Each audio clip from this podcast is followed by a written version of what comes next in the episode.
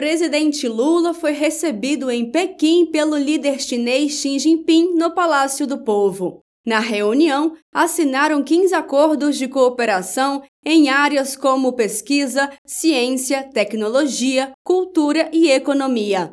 Os acordos devem somar cerca de 50 bilhões de reais em investimentos, segundo cálculos informados pelo Ministério da Fazenda. Lula afirmou que quer ampliar as relações com o país asiático. Queremos ter uma relação profunda entre as nossas universidades para que a gente tenha mais alunos brasileiros na China e mais alunos chilenos no Brasil. Queremos ter uma relação forte para que os chineses compreendam melhor a cultura brasileira e os brasileiros compreendam melhor a cultura chinesa.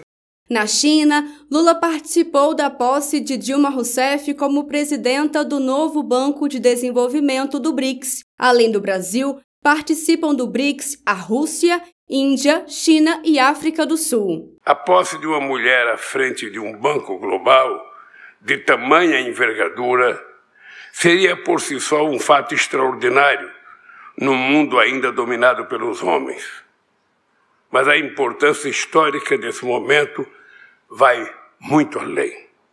A decisão de criar este banco foi um marco na atuação conjunta dos países emergentes, por suas dimensões, tamanho de suas populações, peso de suas economias e influências que exercem em suas regiões no mundo. Durante seu discurso, Lula falou que o Banco do BRICS já atraiu quatro novos membros: Bangladesh, Egito, Emirados Árabes Unidos e Uruguai. Pela primeira vez, um banco de desenvolvimento de alcance global é estabelecido sem a participação de países desenvolvidos em sua fase inicial.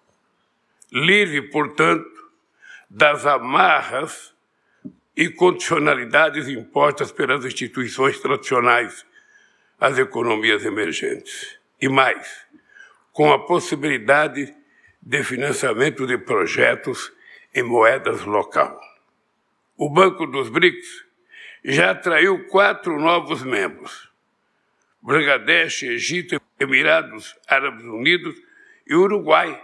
Vários outros estão em via de adesão e estou certo de que a chegada da presidenta Dilma contribuirá para esse processo.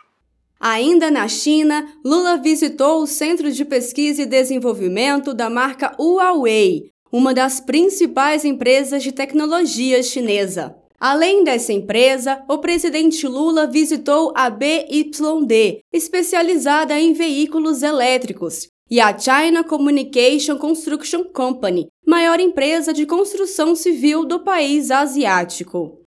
Em entrevista coletiva, o ministro da Fazenda, Fernando Haddad, que acompanha Lula na viagem, disse que uma preocupação constante de Lula tem sido com o fortalecimento da indústria no Brasil com investimentos de empresas chinesas. Mas eu gostaria de dar muita ênfase nesse desafio que o presidente colocou em todas as reuniões com as empresas e com o próprio governo, de nós intensificarmos os estudos de viabilidade de reindustrializar o Brasil em parceria com o capital chinês, que é disponível e que vê na América do Sul uma oportunidade de criar ali uma plataforma para os seus produtos, tanto para venda local quanto para exportação. De Brasília, Thaisa Vitória.